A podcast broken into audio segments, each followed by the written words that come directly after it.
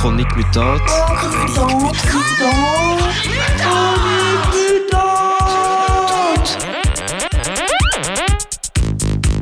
Un magazine queer, punk, anarchiste et féministe. Tous les samedis de 18h à 19h sur Radio Panique 105.4.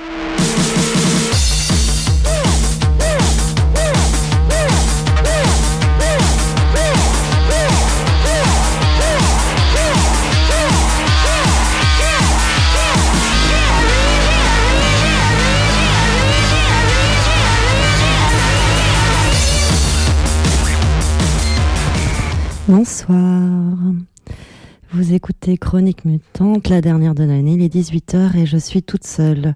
Chronique Mutante, l'émission où on passe de une personne à huit personnes en l'espace d'une semaine, c'est assez incroyable. Mais voilà, euh, c'est toujours un peu, euh, un peu bizarre d'être seule quand on n'a pas l'habitude, mais en vrai j'aime bien vous avoir juste pour moi. Et j'ai prévu quelques trucs, pas mal de musique. Je vais parler d'un bouquin. Bref, on va s'occuper ensemble. On va partir direct en musique. Comme ça, comme d'habitude. On va écouter Dogface Termans avec Love Split with Blood.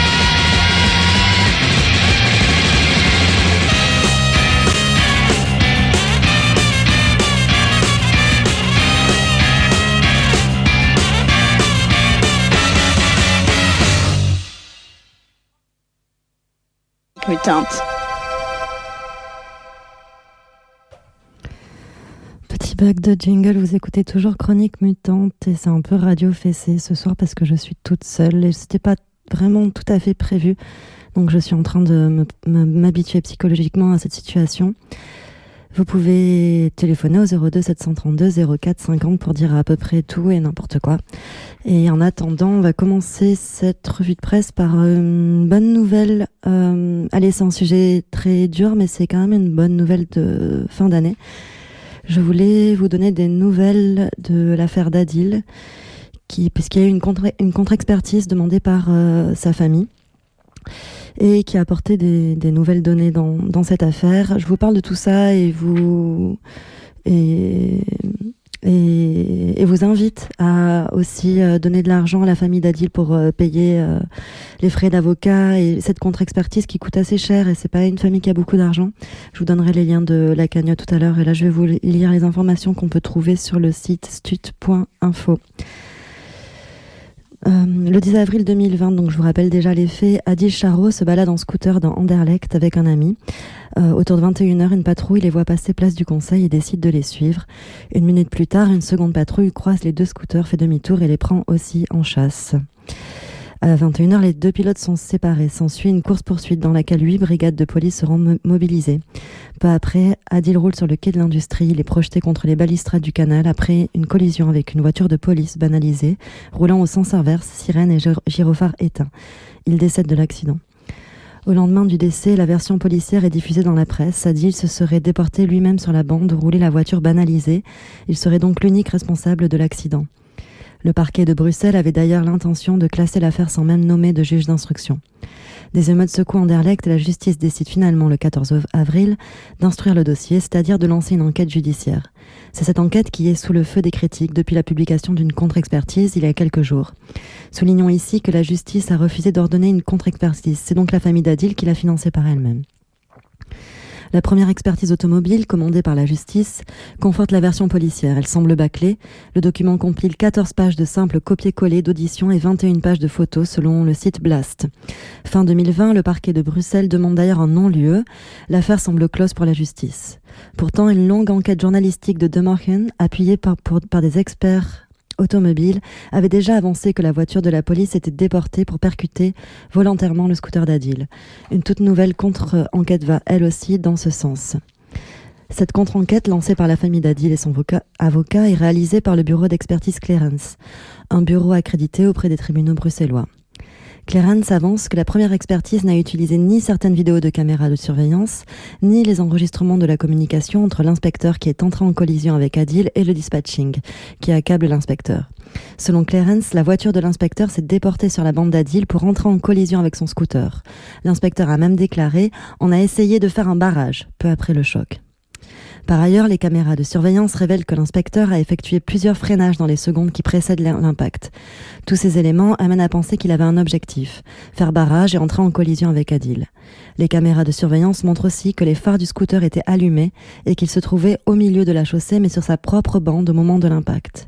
La version policière est à nouveau mise à mal. Selon la police, Adil était en train de dépasser une camionnette et n'était pas visible. Plusieurs autres éléments de la première expertise et donc de la version policière sont contredits par le rapport de Clarence. D'une part, selon la police, Adil dépassait les 50 km heure était donc en excès de vitesse. Ceci semble impossible parce que son scooter était bridé pour rouler à un maximum de 45 km heure. La première expertise n'a d'ailleurs pas effectué les tests qui auraient permis de connaître la vitesse réelle du véhicule. D'autre part, contrairement à ce qu'avance la police, le casque d'Adil semblait bien attaché conformément aux règles. L'ami d'Adil affirme que ni lui ni Adil ne savaient qui les suivait au début de la course-poursuite. Les analyses de Clarence montrent en tout cas que la voiture de police qui a entamé la poursuite ne s'est pas identifiée.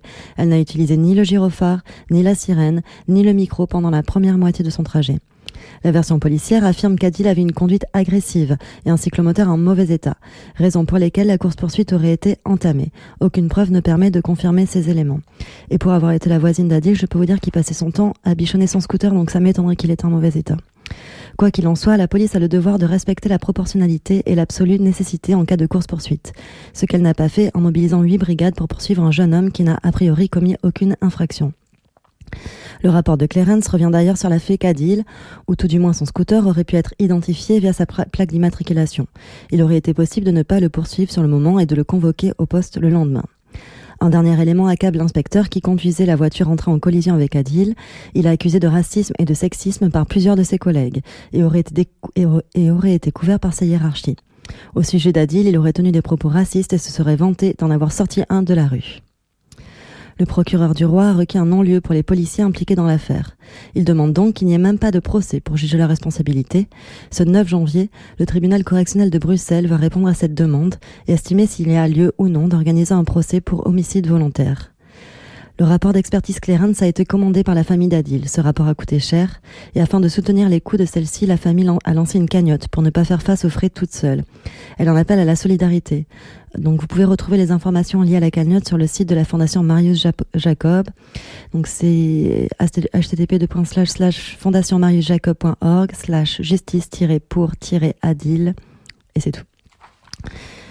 Voilà, justice pour Adil et on continue de vous tenir au courant. Et on va partir en musique, on va écouter un morceau d'Elio Gabal qui s'appelle Les chiens, je pense qu'il vient à propos.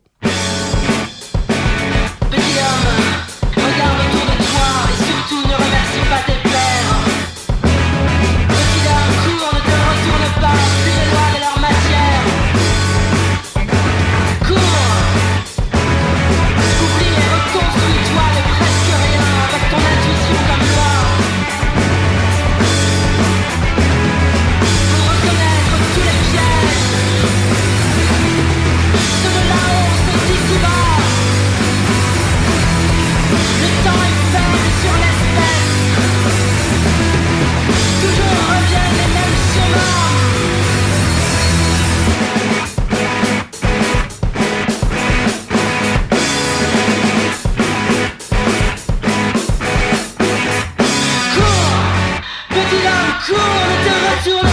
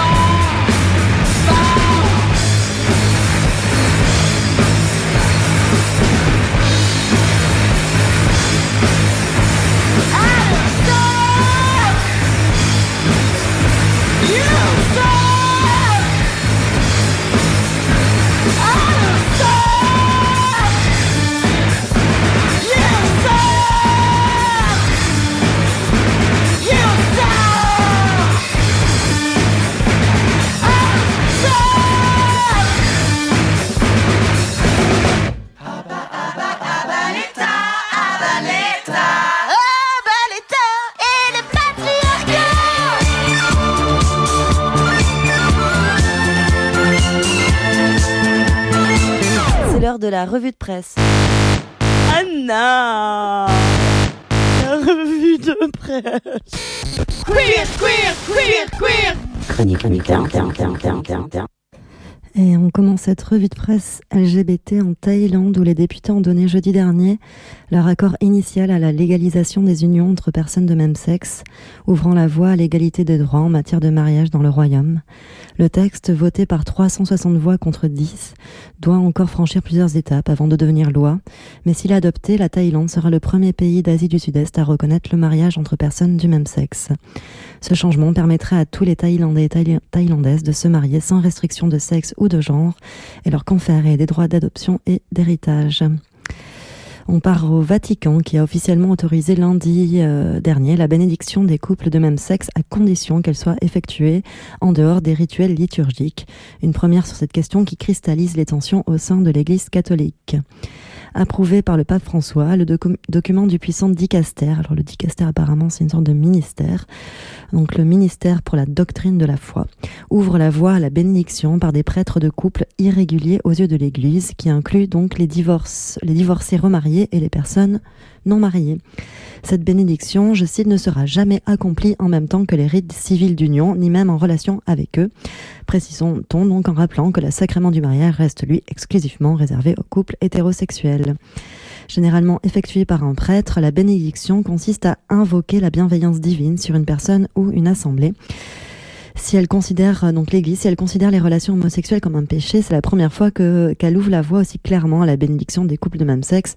Mais c'est un sujet qui suscite une vive opposition de sa frange conservatrice, notamment aux États-Unis, et je pense pas que. Malgré la non-reconnaissance du Saint-Siège, la bénédiction des couples de même sexe était toutefois déjà pratiquée jusqu'ici par certains prêtres, notamment en Belgique, en Allemagne, y compris à l'Église. Euh, je me suis perdue. Ah bah oui, je me suis, je me, voilà, je me suis perdue. Non, c'est bon, je me suis retrouvée, désolée. Et on part en Ouganda où la Cour constitutionnelle a commencé lundi dernier l'examen d'un premier recours contre la loi anti-homosexualité qui a été votée en mai dernier et qui a suscité l'indignation des organisations de défense des droits humains de l'ONU et entraîné des sanctions américaines. Je crois qu'on en a parlé euh, plein de fois. Donc voilà, il y a un examen en cours actuellement. On va partir en musique. Je vais vous quitter pour deux chansons euh, avec deux poétesses et slammereuses magnifiques. D'abord avec Kate Tempest, après avec Momoza. Les deux sont en featuring. Kate Tempest, c'est un featuring avec Liane Lahavas. C'est la chanson No Prizes.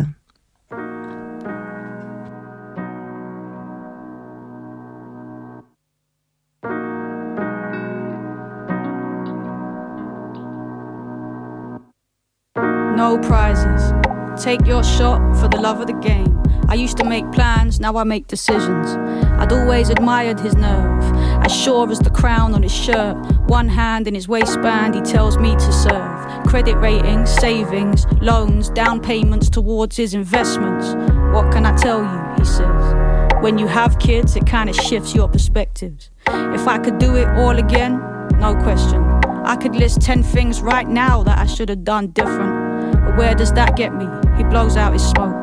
The game's not done yet. He zips up his coat. We stand at the lights before crossing the road. He says, as long as there's life, there's still so far to go.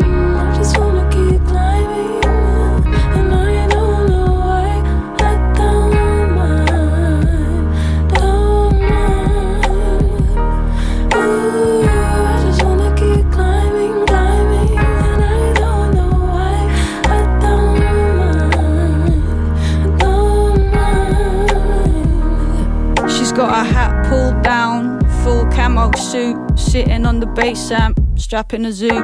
I'm telling you, it's mad. I read one interview with this soldier in Iran. It's a government cover up. She's looking for the lighter, but the lighter's in her hand. I'm just really trying to make a couple grand. She plays with the chain round her neck, nods deeply. Not even in this music thing, it's beneath me. I'll start my own company, run my own business, print my own money. I'll serve my own interests. I'm telling you, knowledge is key. All my life, people took my ideas, made their names off of me, but trust this. The more I look, the more I see. There's so much more I'm going to be.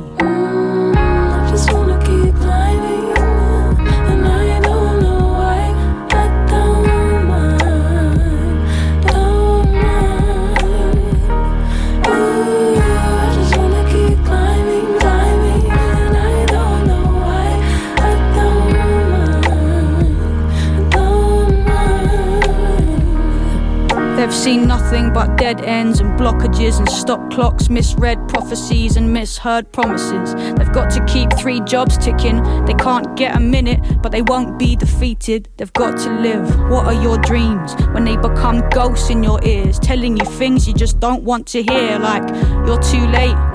You missed your chance. The last thing they want is to be bitter like they knew a few to be when they were younger and they swore, never me, never that. But the time that's behind them, they can't get it back. I used to be joyful, they tell me, a real free spirit. I thought music would protect me. I used to sing in all these bars and I used to busk, but never caught a break. My lucky day never showed up. I never made it to the lights. And now it's like my best days have gone by. And I am scared that it's all too late. Is it all too late? They walk fast and I can't keep pace. They turn back, I watch the past cross their face, and they say if there's still time on the clock, there's still choices to make.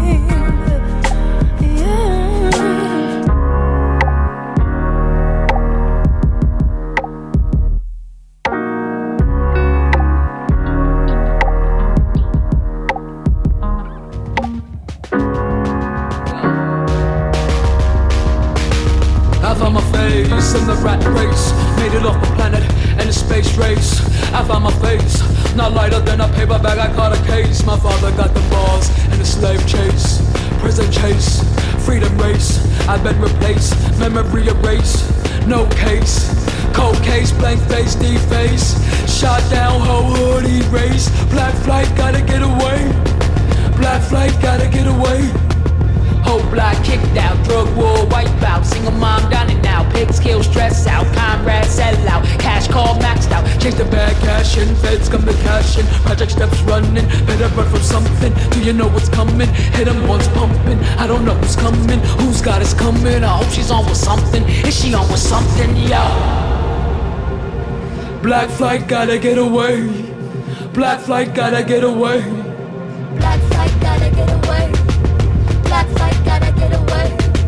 Black flight gotta get away. Black flight gotta get away. Black flight gotta get away. Black flight gotta get away.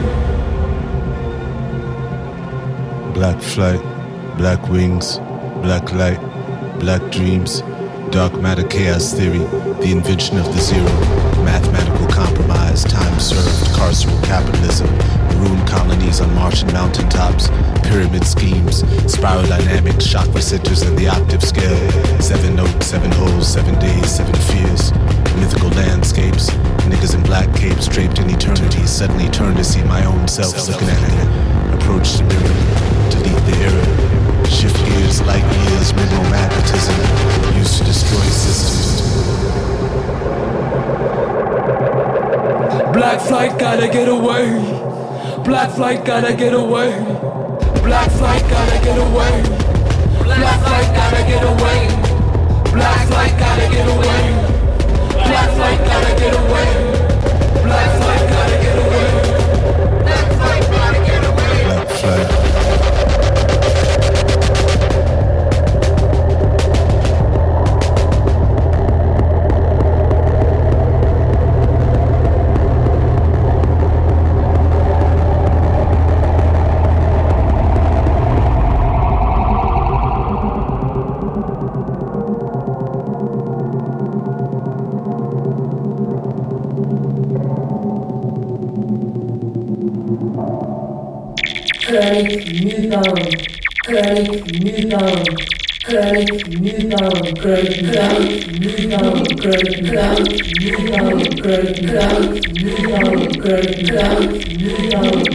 Yeah.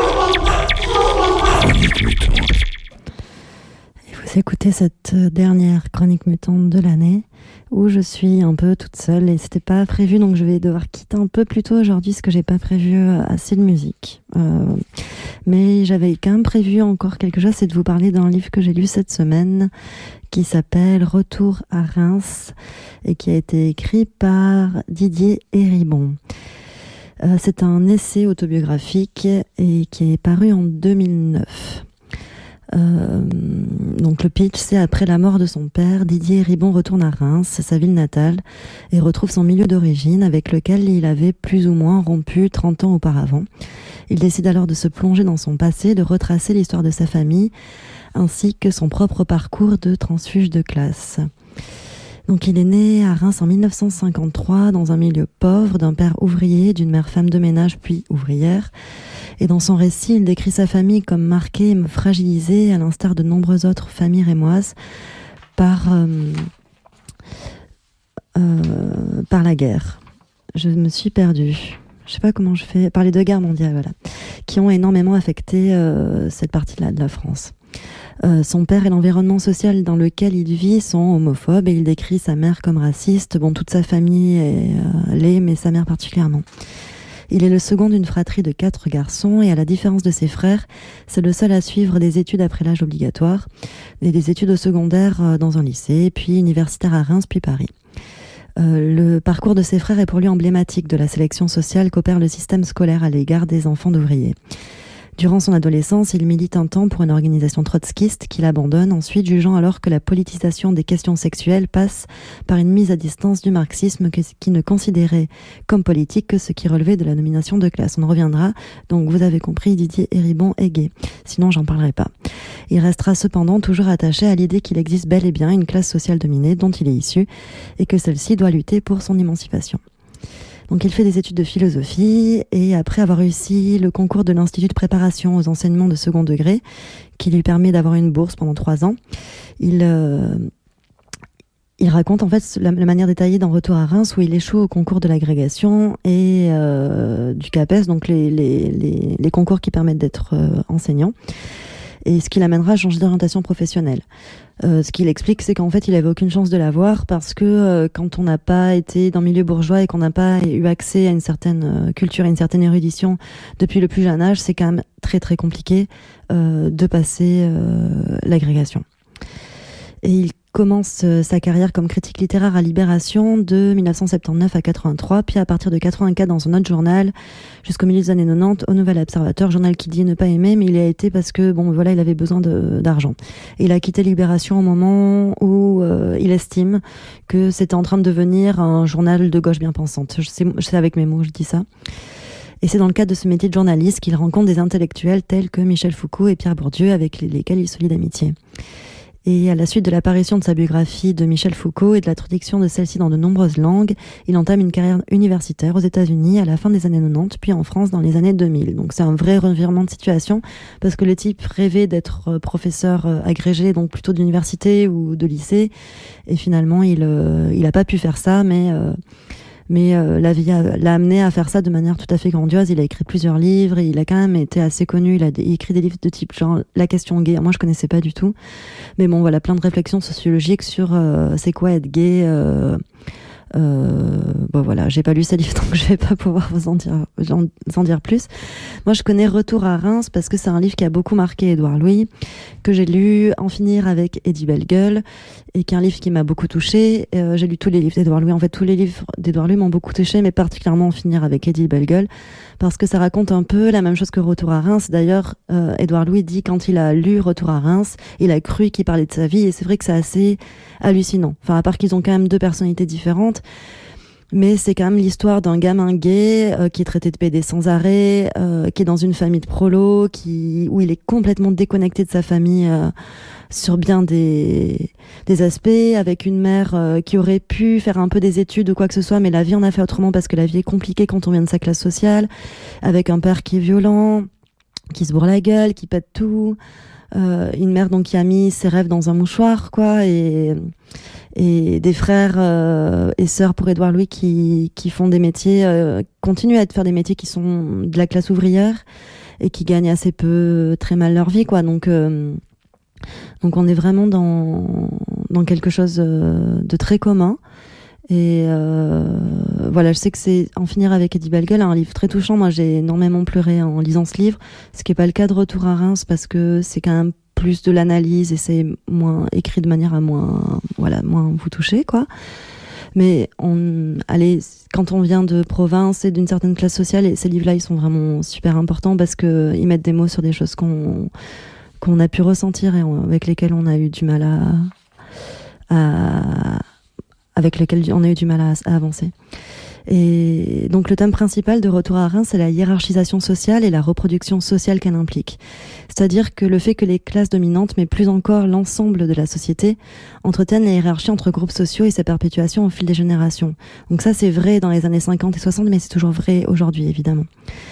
Et depuis sa position de transfuge de classe, Héribon cherche donc à montrer l'ensemble des mécanismes de reproduction sociale qui ont ren- rendu son parcours difficile. Donc c'est ça qui c'est aussi de l'analyse parce qu'il est vraiment en train de décortiquer euh, euh, euh, ces, ces éléments-là. Et son parcours individuel fait aussi l'objet d'analyse sociale, notamment sur la construction de l'identité, ici surtout l'identité sociale, mais qu'Héribon ne peut séparer de l'identité sexuelle. Donc la construction est particulièrement corrélée dans son parcours de transclasse homosexuelle. Et donc il accorde une, place importante à la question de la honte, qu'elle soit sociale ou sexuelle, qui est pour Hériban un phénomène social déterminant. Il ressent ainsi une honte liée à la position subalterne de sa famille par sa culture, ses métiers, etc. Et aussi une, honte liée à son homosexualité. Et celle-ci est particulièrement importante dans un milieu très homophobe. Comme, voilà. Et Ribon dit alors être un produit de l'injure, un fils de la honte et construit par les insultes répétées perpétu- perpétuellement du fait de son homosexualité. Il a les, parties de son livre concernant la honte sont vraiment super intéressants. Et ce récit est aussi l'occasion pour l'auteur de faire une critique des choix par la par la gauche française dans les années 80 après le recul du Parti, communiste français qui était une institution essentielle dans le milieu ouvrier. Et il- et Ribon tente par là d'expliquer le basculement du vote ouvrier du PCF vers le FN, donc le Front National, le parti de- d'extrême droite, notamment à travers l'exemple de sa famille. Et il offre également une critique des milieux trotskistes auxquels il appartenait, notamment à travers l'homophobie latente qui pouvait y exister. Il a, en fait, il analyse comment le marxisme, en ne tenant pas compte des minorités et de leurs oppressions, euh, en mettant en avant la lutte des classes avant tout, c'est euh, mis un couteau dans le pied. En fait, c'est c'est auto-détruit avec ce discours un peu masculiniste, assez arriéré. Euh, ben, a perdu en fait euh, une lutte. Et, et ce, ce, ce, ce- cette époque qu'il a vécue où, où en fait on, il avait une, une sorte de, de construction euh, revendicative entre le, le milieu ouvrier prolétaire contre euh, le milieu bourgeois, qui est, je pense, un- quelque chose d'assez sain comme construction politique, a été remplacé par euh, les Français contre les étrangers a été par le FN et, et pas que. Et euh, c'est le, le discours dans lequel on est actuellement. Et il, il dénonce, euh, il dénonce tout ça, Didier Ribon, et c'est assez intéressant. Je vous encourage à, à, lire ce livre. J'ai des petits extraits euh, de la fin du livre qui parlent justement de de ces passages- passages-là, mais il faut juste que je que je retrouve euh, un peu. Enfin. Allez, je. Bref, vous avez compris que je trouve pas mes mots là. Donc, on va écouter une chanson et puis je vous lis les petits extraits après, comme ça j'ai le temps un peu de préparer ça. Et on va écouter un truc un peu solaire pour cette fin d'année. On va écouter Pongo avec Comessa.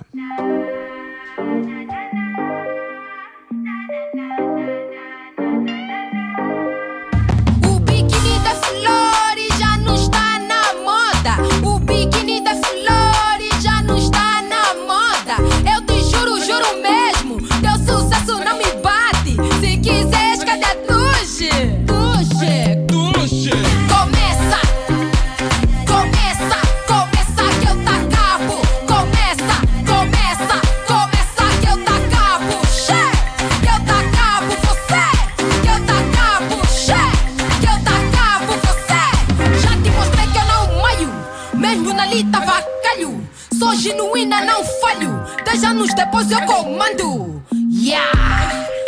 Dez anos depois eu comando.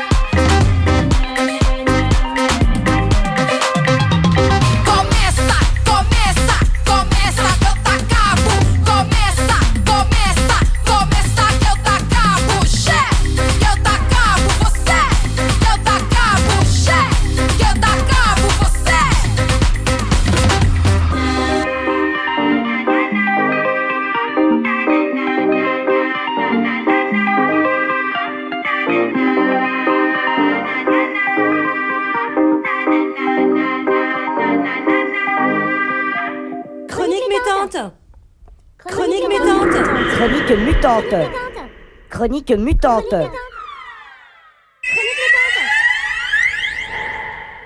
Et de retour, je vous parlais à l'instant de- du livre Retour à Reims de Didier Ribon. Je vous disais que j'allais vous lire des petits extraits. Et voilà, je les ai retrouvés.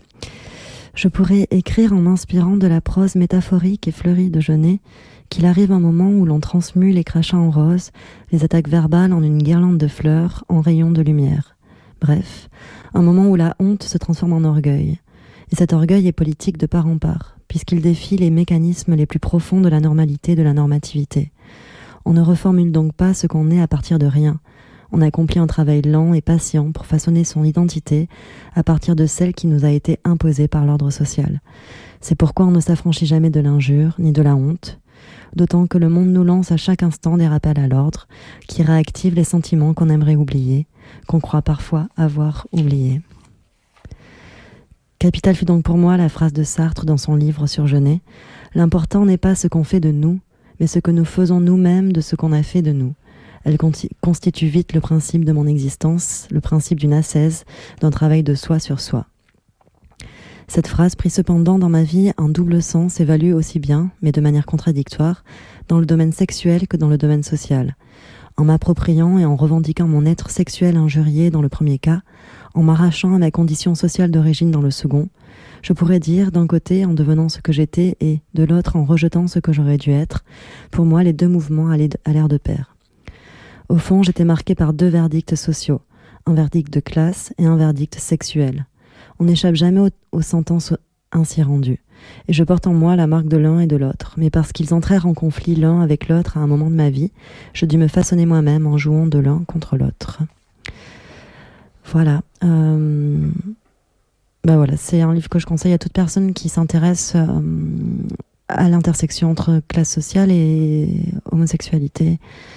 Et je crois qu'on n'en parle plus assez. En fait, il y a, vraiment une, période au XXe siècle, on parlait énormément de classe sociale. Et je crois qu'aujourd'hui, et notamment dans la communauté queer, on en parle vraiment très peu.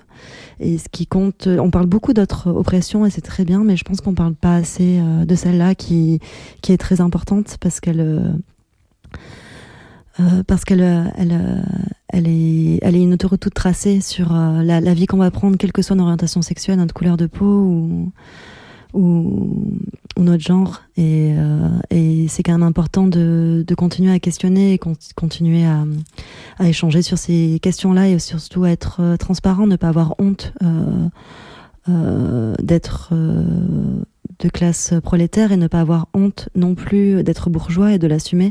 Je pense que c'est un problème dans les milieux alternatifs et queer d'avoir honte euh, dans ces milieux-là d'être bourgeois, de ne pas l'assumer, mais après de toucher des héritages et de finir sa vie bien tranquille euh, quand euh, d'autres personnes vont galérer toute sa vie et sont parfois jugées par, par ces militants-là parce qu'ils font le choix d'un travail salarié ou de mettre de l'argent de côté. Je pense qu'on n'est pas égaux et c'est important, c'est important de le garder en tête. euh, tout ça. Bref, je finis donc un peu euh, cette année, cette leçon, cette émission toute seule en donnant de le- leçons euh, sur euh, l'oppression classiste. Et voilà, je vais passer une dernière chanson et puis je vous dis au revoir. J'embrasse bien fort le docteur Amor qui nous écoute quelque part en Bretagne et on va écouter une chanson un peu exclue comme ça parce que franchement ça m'étonne que vous puissiez la, trouver euh, quelque part. Euh, c'est la chanson euh, Bordouze 2010 de l'artiste Né sous X. Et à la semaine prochaine.